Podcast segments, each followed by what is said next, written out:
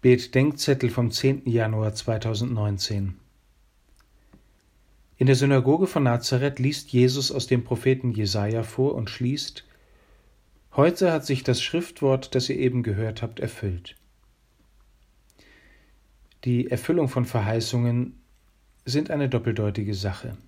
Einerseits erfüllt sich die Sehnsucht. Ist der Erwartete da? Hat das bange Warten ein Ende?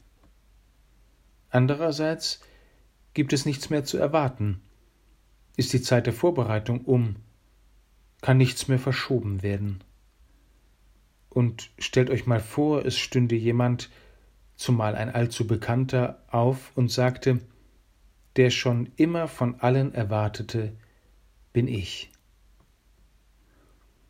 Deshalb trügt der Beifall in Nazareth. Sie finden, dass er begnadet redet, Sie sind stolz auf ihren Jungen. Sie wollen begeistert sein. Aber als sie kurz darauf erkennen, dass jetzt die Zeit der Entscheidung ist, wollen sie ihn umbringen.